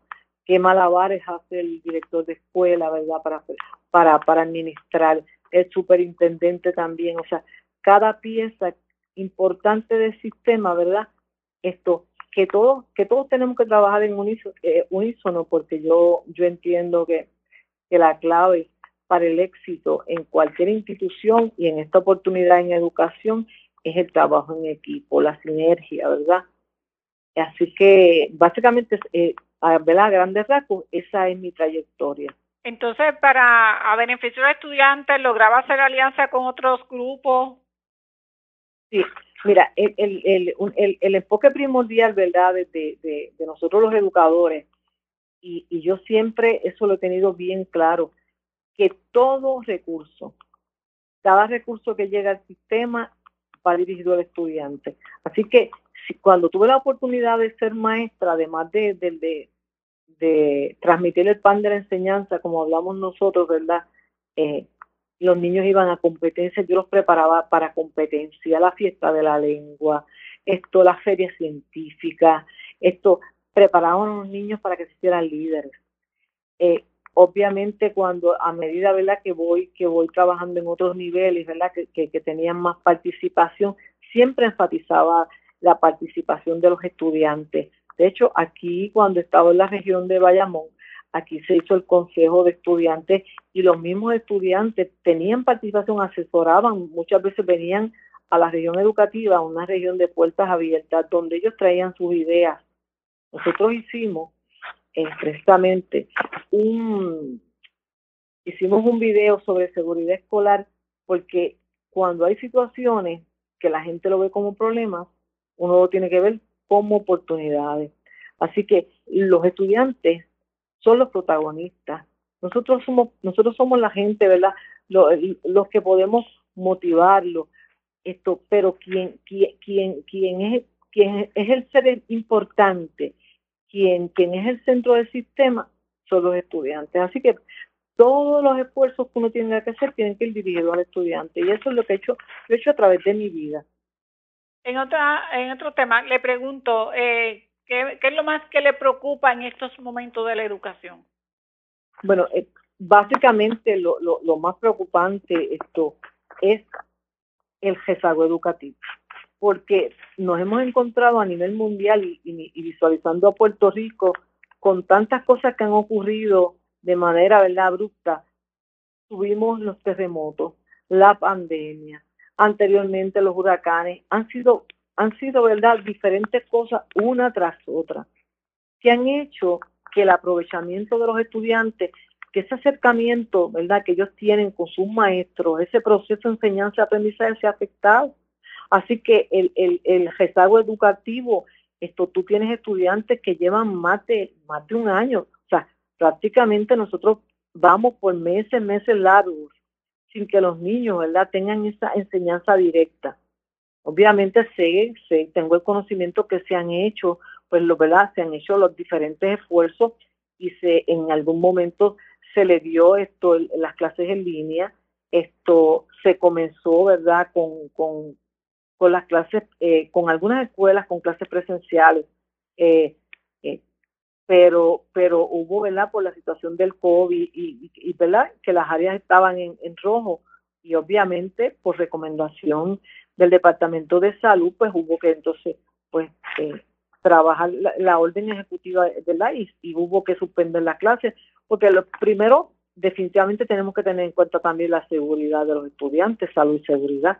O sea, el aprovechamiento es importante, pero tenemos que tener en cuenta que la salud y seguridad, escuelas seguras, y yo creo que todo eso nosotros lo podemos trabajar. Nosotros no, no tenemos que esperar arreglar las escuelas para trabajar rezago. Hoy mismo el gobernador de Puerto Rico expresó, ¿verdad?, las diferentes alternativas que se están teniendo en cuenta para, ¿verdad?, eh, trabajar con este rezago. Eh, ahí se está visualizando campamentos de verano, posiblemente extender el calendario escolar y hay varias esto, estrategias alternativas que se van a estar usando. Pero definitivamente me preguntas, y te digo, Celia, que el, el rezago educativo es lo primordial y obviamente la seguridad y la salud de los nenes. De la mano de, la reconstrucción de la planta física. Eh, y precisamente, hablando de planta física, el, nuestro gobierno tiene, tiene una inversión bien grande, se están trabajando en, en, en, la, en, la, en la zona cero, que, que preocupa grandemente porque esto es donde más, yo creo que más, más, más se han, se han afectado estudiantes. Ahí nosotros tenemos eh, una gran inversión, ¿verdad? Una gran inversión de dinero. Se está trabajando con escuelas que estaban, que, que fueron cerradas y estaban en desuso, se van a estar arreglando. También OMEP y edificios públicos tienen una asignación de fondos para arreglar escuelas también en esa área. También, por otro lado, eh, hay escuelas que estaban tan afectadas que había que rehacerlas completas, así que esas escuelas se van a hacer módulos en, en, en, en esos municipios, ¿verdad? Eh, para trabajar y que poder, ¿verdad? Esto ya, ya, ya a dar directamente esas clases presenciales. Eh, así que hay alternativas y se está trabajando. O sea, a, a veces da, puede dar la, la apariencia de que, de que las cosas no se están moviendo, pero sí se está trabajando fuertemente para nosotros ya, pues, poniendo, ¿verdad? Siempre el esfuerzo y todo el empeño, eh, sí, ¿verdad? Teniendo en cuenta la seguridad de los estudiantes, comenzar las, las, clases en, en, ¿verdad? en agosto, eh, pueden ser de manera híbrida, pero hay diferentes estrategias que están obviamente siempre, siempre evaluándolas y esto hay que evaluarlo siempre en comunicación con el Departamento de Salud esa, esa área de la, esa área azul estaría haciendo ese plan aparte. Sí, lo que pasa es que es importante. Esas escuelas tuvieron el impacto de terremoto, o sea, fueron impactadas. Eh, todas las escuelas hay que arreglarlas. O sea, aquí, aquí en Puerto Rico se afectó la planta física donde quiera, pero la área, la área cero, esas escuelas quedaron destruidas. O sea, nosotros tenemos pueblos que, que, que no quedaron escuelas prácticamente en pie y en esas escuelas ha habido una comunicación tan buena con los alcaldes. Ellos han estado en la, en la disposición de, de, de, de, poner, ¿verdad? De poner, eh, eh, disponer de equipo, de su personal para arreglar las escuelas y precisamente las escuelas que estaban en, en desuso, las que fueron cerradas, los alcaldes van a estar trabajando para arreglarlas. Hay una inversión que se le está asignando para ellos arreglar las escuelas. Le pregunto, eh, ya está por cerrar este año, ¿verdad? Escolar. Eh, dado a la situación que enfrentaron los estudiantes, que algunos tuvieron problemas para accesar libros, para accesar material, para tener una computadora, eh, debido, a, debido a eso, ¿deben los maestros ser los que, ¿verdad?, rigurosamente evalúen los estudiantes o hacer como él hizo el año pasado, cuatro años pasado, el secretario de Educación, que dijo todos los estudiantes van a pasar de grado? Yo pues mira, a mí me parece, ¿verdad? Esto, uno no, ¿verdad? No, yo no quiero entrar en, los méritos a hacer juicio del secretario anterior. Eh, la, la pregunta me la hace, ¿verdad? A mí, eh, dentro de mi criterio, a mí me parece que cada hay que evaluar cada caso particular, pero me parece que la responsabilidad para evaluar los estudiantes es del maestro que el maestro, de acuerdo a la evaluación que haga el maestro, es la que debe ser. Claro, porque el maestro es el que conoce, el maestro conoce, el maestro conoce las necesidades. Ahora mismo, esa misma área que, que me menciona, que, esos, que, que, que hubo tantos pueblos esto, afectados, pero te voy a mencionar algunos, esto, eh, Guayanilla, Yauco, Guánica, Peñuelas, o sea, eh, eh, todos esos pueblos y muchos más son prácticamente, tiene 151 escuelas esto, esto, bien afectadas, que sufrieron, que sufrieron daño severo. Pues mire, nosotros tenemos que cuando quien conoce el estudiante, quien conoce las comunidades, son los maestros y los padres. Vamos a permitirle a esos maestros, eh, y eso le digo, y esa es verdad mi forma de pensar, y por eso, por eso hablo por mí. Que sean ellos los que determinen. Obviamente siempre, siempre esa comunicación, lo, con maestro esto padre siempre se ha dado. Y, precisamente ellos conocen conocen las necesidades verdad y pueden tomar decisiones aceptadas y decisiones bien documentadas bien documentadas. Le pregunto hay una preocupación de los maestros de verdad por décadas de que ellos entienden que el salario no justifica el trabajo de ellos estaría abogando usted porque verdad se le aumente el sueldo a los maestros esto, eh, esto a través de la historia, el, el magisterio, esto no ha sido bien, esto bien pagado. Eh, y, y, la lucha de ellos, eh, el reclamo, es un reclamo justo. Y, y sí, sí, sí, los, los maestros merecen esto aumento. Y yo estoy segura que el, el gobernador, ese es un compromiso del gobernador de Puerto Rico, la misma legislatura también está en la disposición, ¿verdad?, de colaborar esto para hacerle justicia al maestro, yo sé que va a ser así. Y todo lo verdad, dentro ¿verdad? de mis capacidades, mis gestiones, yo voy a estar haciendo verdad también el, el, mi gestión para que el maestro sea, sea ¿verdad? que se le, se, sea, se le haga justicia al, maestro. Y también tengo que mencionar que el, no nos podemos olvidar tampoco del director escolar, del director de escuela, que también está mano a mano. Así que, que, que hay que pensar en todo eso y, hacer justicia a este personal tan tan dedicado, ¿verdad? Y que y que pone la vida y que pone y, y, se, esfuerza, se esfuerza en las escuelas. Le pregunto, eh, para esas personas que dicen que usted no debe ocupar esa silla porque la vincula mucho con la política, ¿qué usted le diría? Pues mira, yo te le diría, yo todavía he dedicado a la educación porque yo amo la educación. Para mí el estudiante es el centro del sistema y es lo más importante. O sea, el, estudiante es la vida, vida. Nosotros tenemos que formar un, un, un, gran, ¿verdad? Un gran estudiante porque ese va a ser el egresado, ese va a ser el ciudadano, ese, ese va a ser el que cuando, cuando egrese de nuestras escuelas, un buen ciudadano el que aporte a nuestra sociedad porque uno va, vamos, ¿verdad? De pasada, pero se quedan ellos. En el caso de que me mencionas, la política, que es la política que me dice que cada uno tiene derecho, ¿verdad?, a tener su afiliación, su forma no solamente política, religiosa, no afiliarse, eso es el derecho de cada cual. Pero el compromiso es con los niños, o sea, mi compromiso con los niños. Y en eso me voy a centrar como secretaria de educación, porque un secretario de educación tiene que ser el secretario de todo Puerto Rico de todo el mundo. O sea, y no puede haber ningún miramiento que no sea el bienestar de los niños de Puerto Rico. Expresiones de la nominada secretaria de Educación Magali Rivera. ¿Pasará la funcionaria el sedazo de la legislatura de Puerto Rico?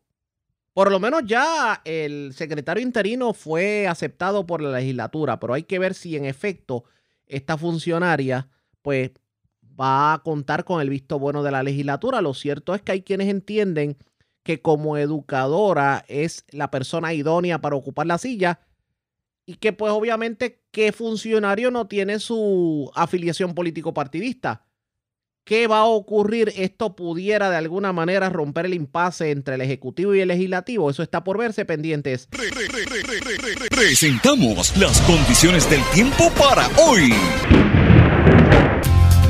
Para hoy martes, se espera un aumento gradual en la probabilidad de tronadas sobre el área local. Para horas de la tarde, se pronostican aguaceros de dispersos a numerosos y tronadas aisladas para varios sectores de Puerto Rico, pero la probabilidad mayor de lluvia significativa es para el centro y oeste de Puerto Rico. Inundaciones urbanas son posibles para el centro y oeste esta tarde. A través de las aguas locales, se espera oleaje de hasta 5 pies y vientos del este entre 10 a 15 nudos. Existe un riesgo moderado de corrientes marinas para las costas del norte de Puerto Rico, la mayoría de Culebra y algunas playas en el este de Vieques. En la red informativa de Puerto Rico, este fue el informe del tiempo. La red le informa. Señores, regresamos a la red Le Informa. Somos el noticiero estelar de la red informativa edición de hoy martes. Gracias por compartir con nosotros. Continuando con el tema del Departamento de Educación, el gobernador Pedro Pierluisi defendió el nombramiento de la licenciada Magali Rivera, no solamente por el hecho de las críticas que hay de alegado activismo político, sino también porque aparentemente esta había sido demandada en el pasado. ¿De qué estamos hablando? Vamos a escuchar.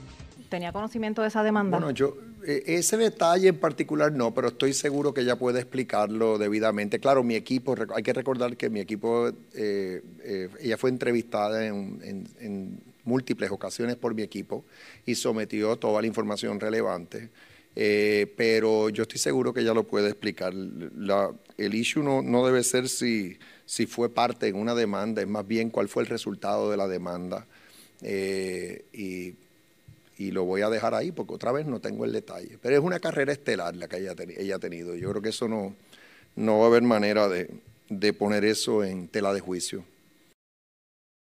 De hecho, declaraciones que se dan en medio de una conferencia de prensa en Gurabo, en donde se entregó material a los diferentes cuarteles de la policía, en donde estuvo presente el secretario de Seguridad Pública. Allí aprovechó el gobernador para hablar sobre lo que dice el censo, que aparentemente la población de Puerto Rico ha bajado en un 11.5% en los últimos 10 años. También habló sobre el referido que hace la oficina del FEI a nada más y nada menos que a la ex gobernadora Wanda Vázquez, porque se radicaron unos cargos criminales ayer contra la ex secretaria de Justicia y aparentemente en medio de la erradicación de estos cargos criminales, pues se estaría refiriendo a la ex gobernadora Wanda Vázquez ante las autoridades. ¿Qué dijo el gobernador sobre ambos temas? Vamos a escuchar. Gobernador, con relación a la información del censo de la baja en la población, le pregunto en qué, en qué manera se puede afectar la llegada de fondos.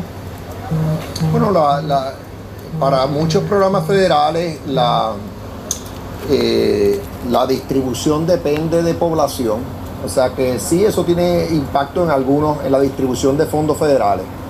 Pero eh, esa merma en la población de Puerto Rico ya era por todos conocida. Es más, se esperaba que la reducción fuera mayor a la que arrojó el censo.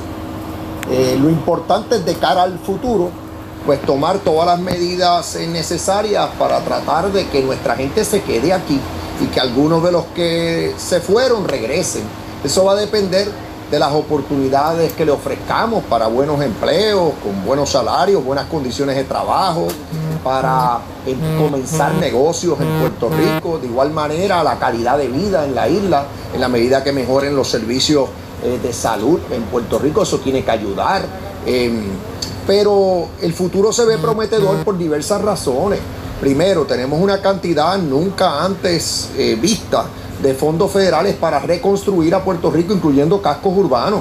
Y estamos agilizando los procesos. Se anunció recientemente para que, por, ejemplo, en el programa de CDBGDR, los municipios puedan usar sus propios eh, procesos de contratación a la hora de contratar a contratistas que hagan las obras de revitalización eh, en sus eh, cascos. lo doy como un ejemplo. Hay muchas cosas sucediendo. Eh, así que en términos de obra, aquí se va a ver la obra, no hay duda que se va a ver la obra en todas las áreas. Eh, en revitalización de cascos urbanos, en vivienda, en carreteras, se van a mejorar los sistemas de agua y de luz, todo esto con fondos federales. Y eso, eso va a ayudar a Puerto Rico, va a, va a ayudar a que mejore la calidad de vida en Puerto Rico. Por otro lado, el gobierno federal nos está asistiendo cada vez más para atender la pandemia y para mejorar el trato que recibimos en programas como Medicaid. Lo que se vislumbra es que vamos a recibir un mejor trato en el programa de Medicaid a futuro. De igual manera nos, nos dio los fondos necesarios para tener un crédito por trabajo mucho más robusto que el que hemos tenido y nos incluyó totalmente en el programa de créditos eh, contributivos para hijos dependientes. O sea que todas estas medidas que está tomando el gobierno federal van a ayudar a que mejore la calidad de vida en Puerto Rico. Así que yo de cara al futuro, lo que yo vislumbro es que eh, no debemos estar perdiendo población al nivel que vimos en esa década, del 2010 al 2020. Idealmente, si podemos mantenerlo estable o hasta crecer la población, eso sería lo mejor. Así que todos vamos a remar en la dirección de, echar a Puerto Rico hacia adelante. Y, así que eso es lo que puedo decir. Eh, no, no debe tomar a nadie por sorpresa lo que acaba de anunciar el, el censo y en vez de atascarnos en eso y lamentarnos por eso, vamos a tomar las medidas que tengamos que tomar para revertir esa situación. Telemundo. ¿Y, qué fondos en específico, usted dice que va a tener un impacto, qué fondos en específico pudieran verse afectados? Es que depende por fórmula. Mira, por ejemplo, título 1 de educación, eso depende de la población estudiantil. Si tienes más estudiantes en el sistema de instrucción pública, más fondos te van a llegar. Si baja la población, menos estudiantes vas a tener. O sea, por dar un ejemplo de, una, un tipo de fondo. Eh, y así puede ocurrir en otras áreas. Eh, pero en realidad lo importante es que el gobierno federal nos trate bien, nos trate justamente, nos trate con igualdad. Y la administración del presidente Biden, tengo que decir que en los tres meses y medio, algo así, que llevan a cargo, aquí se ha notado la diferencia. Aquí nos están respondiendo, eh, tanto el Departamento de Vivienda ha flexibilizado los procesos y se ha anunciado eh, nos han incluido en toda la legislación federal hasta el momento que el presidente Biden ha propuesto. Eh, viene legislación en el área de infraestructura y yo estoy seguro que nos van a incluir. Nuestra comisionada residente está plantando bandera, así que vamos a mantenernos positivos. Eh, es importante ese ánimo colectivo, que todos sepamos que vamos a echar para arriba. me gustaría una reacción suya al referido que se le hizo ayer a la exgobernadora Wanda Vázquez está en manos de la Oficina de Ética Gubernamental, está en buenas manos. Yo confío en esa dependencia del gobierno para hacer lo que corresponda. Eh, evaluar ese caso, tramitar el caso y veremos el resultado más adelante.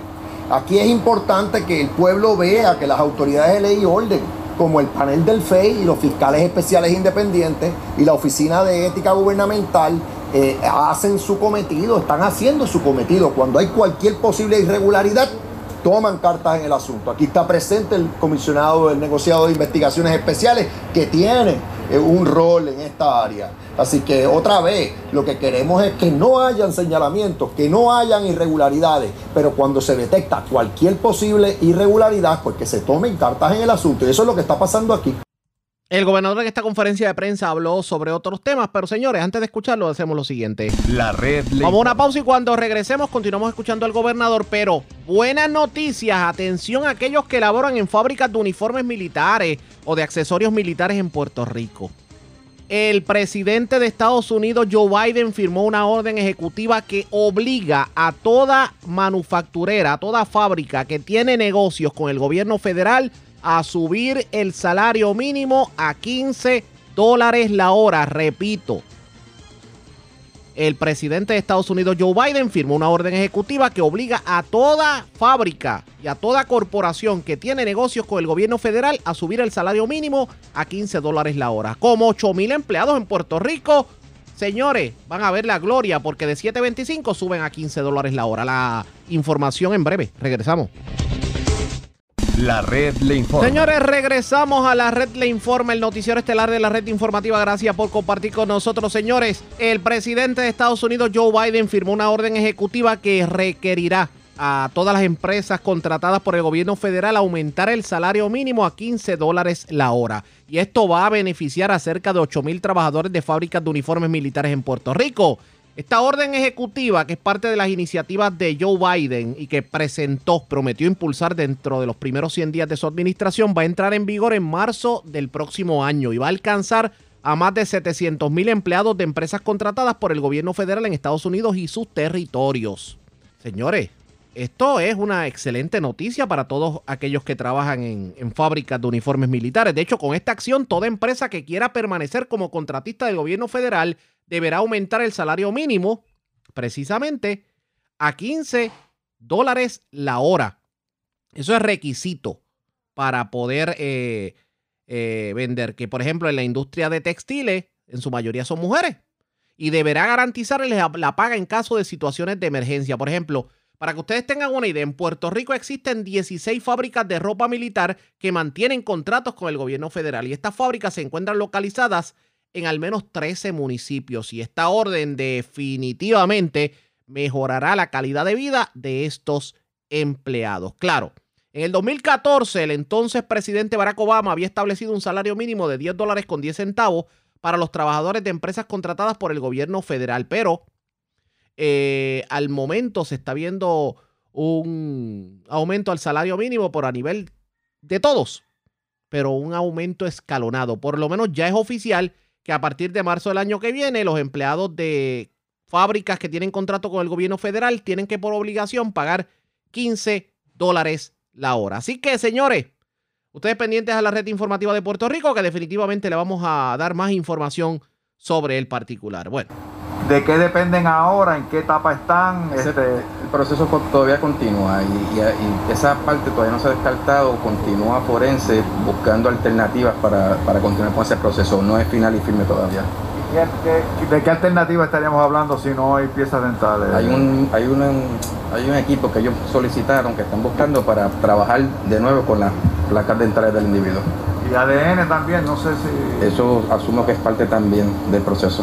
Expresiones del jefe de seguridad pública. Se está en espera de la identificación positiva del cuerpo que fue encontrado en Vega Baja para determinar a ciencia cierta si se trata del turista desaparecido. Obviamente la investigación continúa por parte de las autoridades. Bueno, vamos a otro tema porque hoy la organización ProGin, que agrupa a los obstetras, ginecólogos de Puerto Rico y la Sociedad de Enfermedades Infecciosas, llevaron a cabo una conferencia de prensa en donde hablaron del repunte de casos de COVID y la vulnerabilidad que tienen las mujeres embarazadas, lactantes y en edad reproductiva precisamente para la, eh, el contagio. Ahí estuvo presente el doctor Naval Bracero, presidente de la organización, también el doctor Lemuel Martínez, el presidente de la Sociedad de Enfermedades Infecciosas, la doctora Areli Febres, infectóloga, y la licenciada Linet Sánchez, asesora legal de la organización Progin. ¿Qué ocurrió en la conferencia de prensa? Vamos a escuchar podemos coger el virus y arrinconarlo, pero tenemos que unirnos todos. Y tenemos que empezar a llevar ese mensaje de que las personas jóvenes y las mujeres embarazadas deben tener ese mismo afán de vacunarse que las personas mayores. Así que definitivamente ese es el mensaje que quiero que se lleven hoy. Vamos a estar todos unidos contra el virus. Y para las preguntas, ¿verdad? Que las personas embarazadas que tienen esa ansiedad, que es natural, pues puedan escuchar de primera mano de una persona que está en la primera línea tratando pacientes, ha visto muchos pacientes y le tocó en el estado de embarazo seguir este proceso y su decisión y su toma de decisiones para vacunarse. Así que los dejo con la doctora Relly Feble. Gracias, doctor Martínez, no solo por acompañarnos en el día de hoy, sino por educarnos constantemente a través de los medios durante esta pandemia. Sabemos que ha estado bien activo y le agradecemos todos su información, todos sus mensajes porque son claros, con credibilidad y todo el mundo lo puede entender. Así que eso es un valor añadido y la facilidad de, de llevar ese mensaje. Vamos a continuar con la doctora Arelis Febles. Y esta participación es bien importante porque es la razón principal por la cual nosotros decidimos, junto a Proyin y junto a la Sociedad de Enfermedades Infecciosas, llevar este mensaje con un plan de acción contundente a través de ustedes los medios. Sin ustedes nosotros no podemos llevar este mensaje. Cuando las embarazadas han ido a solicitar la administración de las vacunas en diversos proveedores, les han negado el servicio. Y se los han negado no porque no tengan las vacunas, no porque no tengan citas. Muchas veces tienen las citas. Se los han negado por temor a qué hacer cuando tienen una paciente embarazada ante sí. Estos proveedores les están solicitando a las pacientes que busquen a su obstetra en la oficina obstétrica una orden, una certificación o un referido médico por escrito que les autorice a ellos como vacunadores administrar la vacuna contra COVID. Le pedimos a la doctora Arelis Febles que por favor explique esta situación y aclare de una vez cuál es el protocolo a seguir ante una mujer embarazada, lactante o una mujer en edad reproductiva. Eh, buenos días, muchas gracias por la invitación, por la iniciativa de estos expertos, ¿verdad? De ser un frente común en la educación en los momentos en los que nos encontramos en la pandemia de COVID.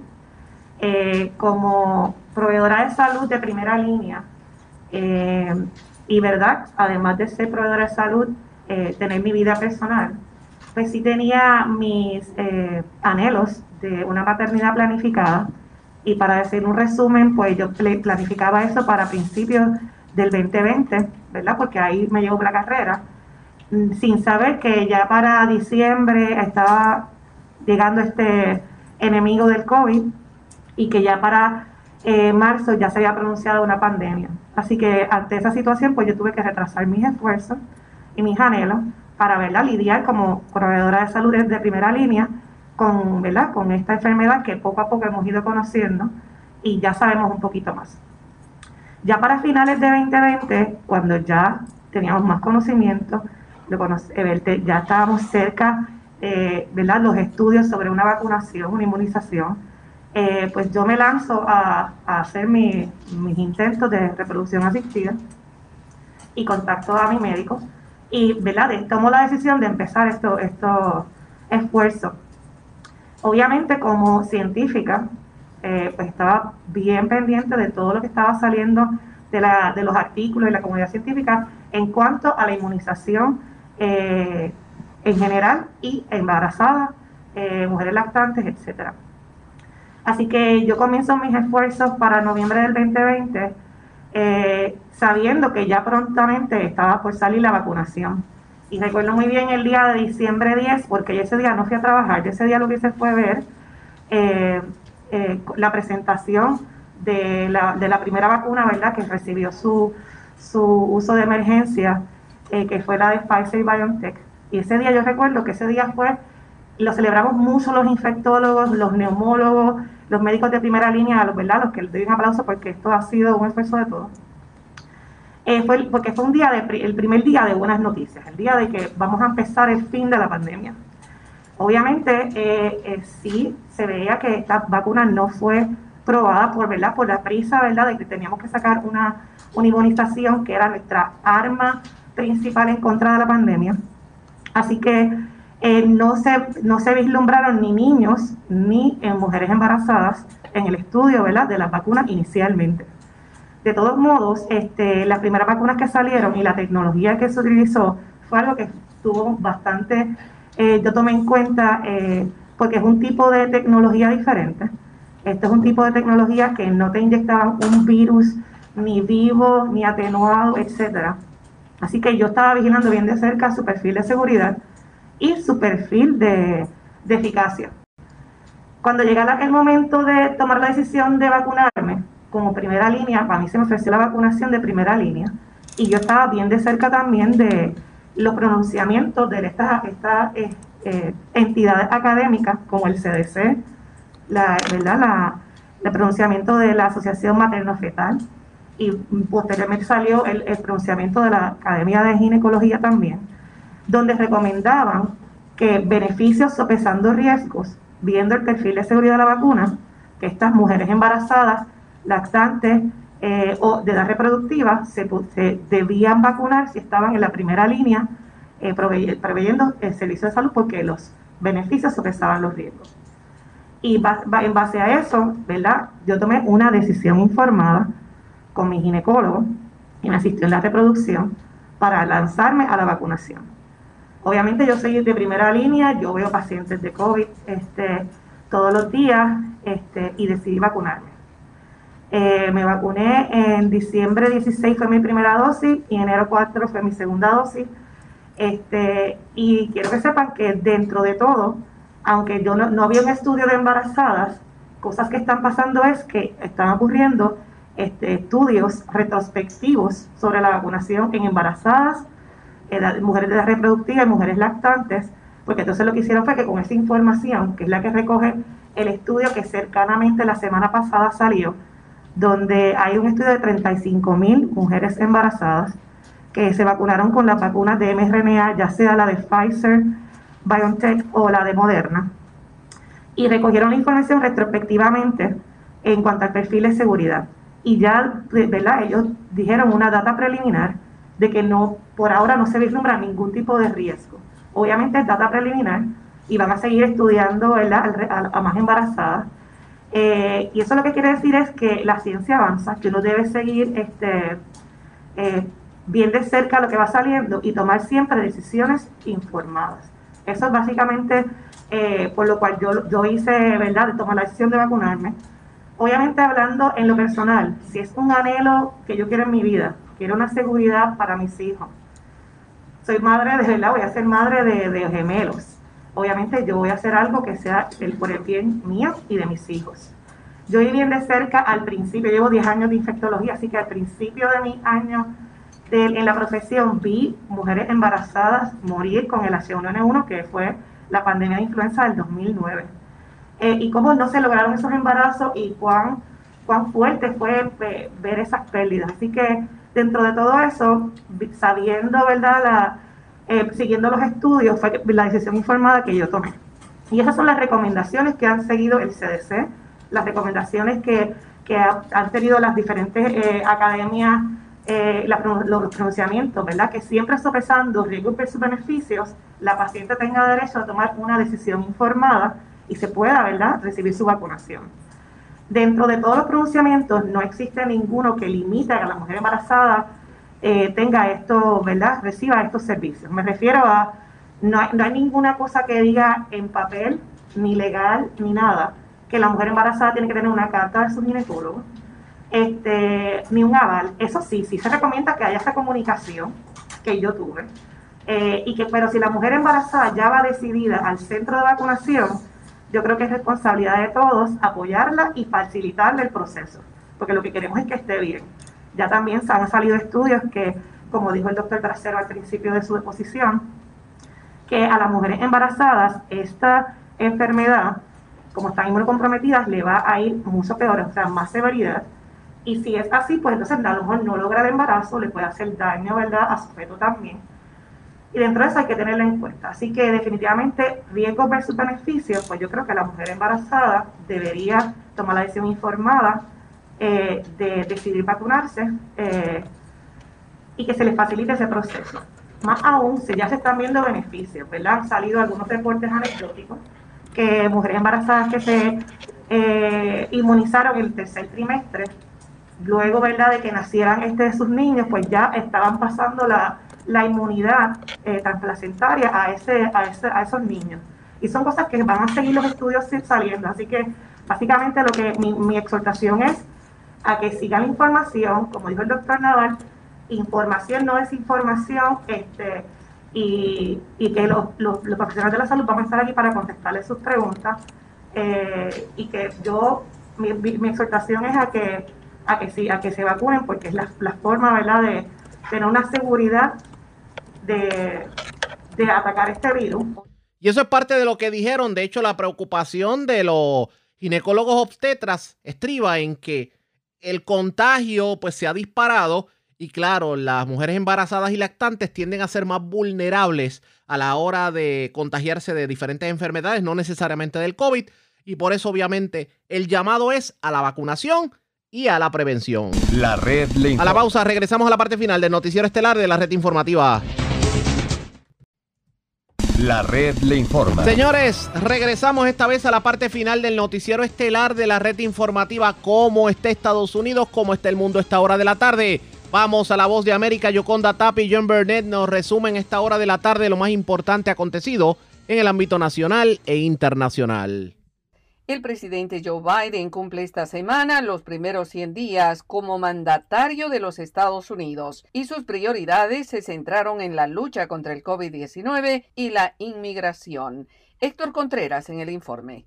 Joe Biden cumple el jueves 100 días de su presidencia, iniciada el 20 de enero, y como es costumbre en la vida política de Estados Unidos, se impone un primer balance de lo que ha sido su trabajo hasta el momento. Y definitivamente sus prioridades han sido la lucha contra el COVID-19, la inmigración y la economía. En el primero, uno de sus mayores logros es haber entregado más de 200 millones de dosis de la vacuna y aumentar el acceso a las pruebas que detectan los contagios, además de establecer un tablero de pruebas pandémicas. Esa fue una de sus promesas al principio de su gestión. 200 millones de inyecciones en 100 días.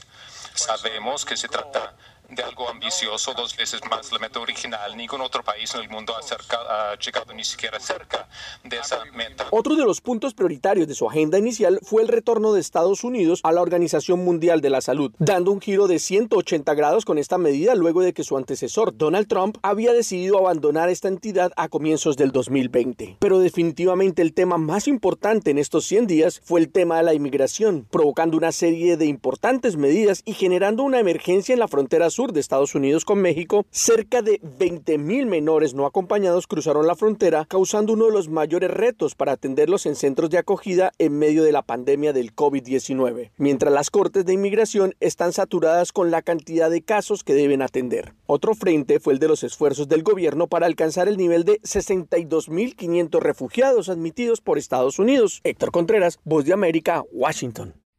La Corte Suprema de Justicia de los Estados Unidos escuchará una apelación para expandir los derechos de portación de armas en los Estados Unidos, en un caso sobre el derecho a llevar un arma de fuego en público para defensa propia. La decisión de los magistrados de escuchar las argumentaciones en este caso sería la primera incursión del máximo tribunal relacionado con temas de derechos sobre armas desde que la jueza Amy Coney Barrett se unió en octubre, inclinando la balanza de la Corte a una mayoría conservadora de 6 a 3. Los jueces dijeron que un fallo de un tribunal inferior que confirmó la restrictiva ley de permisos de armas de Nueva York, y la acción de la Corte Suprema sigue a varios tiroteos masivos registrados en las últimas semanas en Indiana, Georgia, Colorado y California. En 2020 casi 20.000 estadounidenses murieron a causa de la violencia con armas de fuego y otros 24.000 cometieron suicidio con armas de fuego, según Gun Violence Archive. En tanto, los estadounidenses siguen divididos sobre la propiedad de armas, y Adam Winkler, académico en Derecho Constitucional de la Universidad de California, describe ambas posiciones.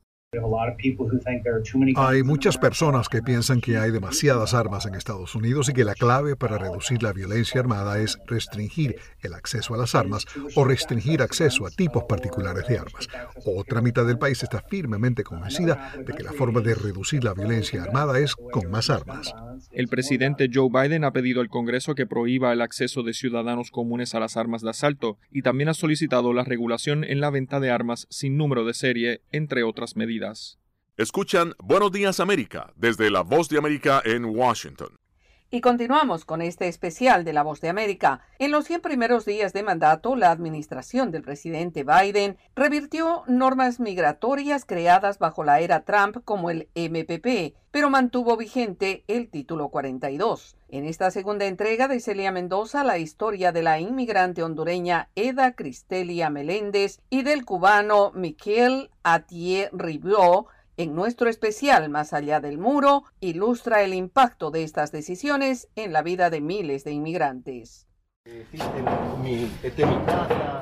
Miquel Atiés Riviao, de 42 años, llegó a México tras una extenuante travesía. Salió de Cuba en 2016, cruzó dos veces el temible tapón del Darién y desde Ciudad Juárez buscó asilo político en Estados Unidos en 2019, justo cuando Donald Trump instituyó el programa de protección a migrantes MPP. Yo me la idea, la ilusión de que yo iba a pasarle, que iba a ponerme en mi caso, pero no, nunca fue así. Sin embargo, aún dos años después y en medio de la pandemia, nunca perdió la fe. En enero de 2021 asumió el presidente Joe Biden y eliminó el MPP. Ha sido una gran bendición, todos estamos felices. Su sueño se hizo realidad el 11 de marzo de 2021 cuando este padre de familia logró entrar a Estados Unidos. Los inmigrantes son recibidos por voluntarios en lugares como Casa Alitas de Caridades Católicas. Desde el 19 de febrero, la administración Biden ha facilitado paulatinamente el ingreso de los más de 26 mil suscritos en el MPP. Sin embargo, esta no es la suerte de todos los migrantes que hoy esperan en albergues en México. Miles que se quedaron por fuera del MPP fueron registrados bajo el denominado Título 42, una orden de emergencia que impide el ingreso debido a la pandemia. Tenía que salir por fuerza, por el concepto de que ya mi hijo me lo habían baleado. Eda Cristelia Meléndez es de Honduras y a sus 70 años hizo la travesía para cruzar la frontera sur de Estados Unidos con su nieta de tres. Agentes de inmigración tomaron sus huellas en territorio estadounidense y fue de vuelta a México bajo el título 42. No me dijeron a mí los oficiales, no. Aunque los duele en el corazón, señor, no la podemos dejar pasar la pandemia. El mecanismo aún está vigente y en entrevista con La Voz de América, Juan González, consejero de Seguridad Nacional de la Casa Blanca, explicó por qué. Para asegurar de que personas que no son parte del programa MPP sean expulsadas del país, mientras nosotros invertimos en fortalecer la capacidad de la frontera de absorber y procesar a inmigrantes de una forma digna y legal como debe ser. Pero sin recursos legales y abrumada por su avanzada edad. Que se pongan la mano en la conciencia. Pide Eda Cristelia a unas autoridades que enfrentan el reto de encontrar un balance entre el trato humano y digno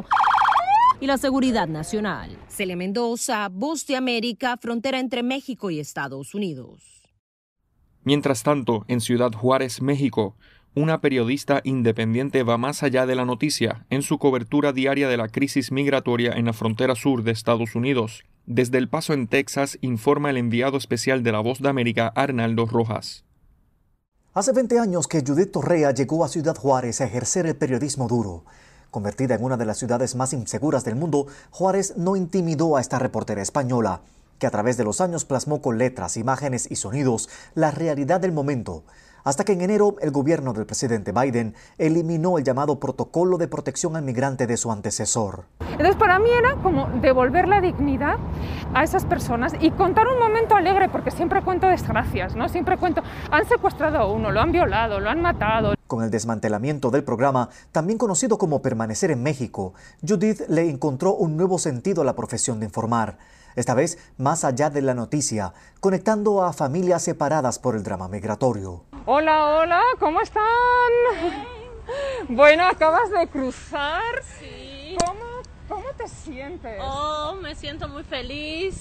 Así, Judith se pasa los días de un lado y del otro del cruce fronterizo entre El Paso y Ciudad Juárez. Así conoció a la cubana Arlenis Cordobés Serrano, que esperó más de año y medio por el momento de cruzar legalmente a los Estados Unidos. Y ella sí estaba en, en el puente todas las mañanas, todos los días, nos decía cuántas personas cubanos iban a pasar, cuántos hondureños, guatemaltecos. Había que contar estas, estas historias, es darles un poquito de esperanza dentro de este proceso y darles información. En El Paso, Texas, Arnaldo Rojas. Voz de América. El presidente de Guatemala, Alejandro Yamatei, y la vicepresidenta de Estados Unidos, Kamala Harris, abordaron en una reunión virtual varios temas fundamentales en la relación bilateral. Ligia Toledo reporta. Una reunión virtual entre el presidente de Guatemala, Alejandro Yamatei, y la vicepresidenta de Estados Unidos, Kamala Harris, planteó temas como la migración irregular, la lucha contra la corrupción, la pobreza, la generación de oportunidades y la cooperación internacional entre ambos países. El mandatario guatemalteco expresó el interés en fortalecer la comunicación con autoridades estadounidenses, la que ha sido bastante fluida en las últimas semanas, y el diálogo con Harris destacó. Tenga la certeza, señora vicepresidenta, que en el gobierno de Guatemala tenemos muchísimo interés en ser socios con los Estados Unidos en las metas en comunes que tenemos. Por su parte, la vicepresidenta Harris destacó la cordial relación entre ambas naciones y anticipó su deseo de concretar su visita a Guatemala. De aquí al mes de junio deberíamos de proponernos una hoja de ruta trazada que pueda servir para que hayan acuerdos de gobierno a gobierno por lograr la paz, el progreso y el desarrollo del país. Por su parte, el experto en temas migratorios Jair Dabroy afirmó que el presidente Yamatei podría liderar las relaciones con el norte de Centroamérica, manifestando que el acercamiento entre ambos países son parte de la estrategia de Estados Unidos. Esta es una evidencia del fuerte interés que tienen los Estados Unidos en la región centroamericana. Recordemos que hay una agenda de geopolítica internacional que trasciende incluso nuestros intereses, donde eh, Estados Unidos no quiere perder el control de ese territorio. Se espera que hoy la vicepresidente Harris sostenga una reunión virtual con líderes de la sociedad civil de Guatemala con el propósito de establecer un vínculo que le permita mayor información sobre la realidad en el país. Ligia Toledo, Voz de América, Guatemala. La red le informa. Señores, enganchamos los guantes. Regresamos mañana miércoles a las 3 de la tarde cuando nuevamente a través de Cumbre, de Éxitos 1530, de X61, de Radio Grito y de Red 93, que son las emisoras que forman parte de la red informativa de Puerto Rico, le vamos a llevar a ustedes resumen de noticias de mayor credibilidad en el país. Hasta entonces, que la pasen bien.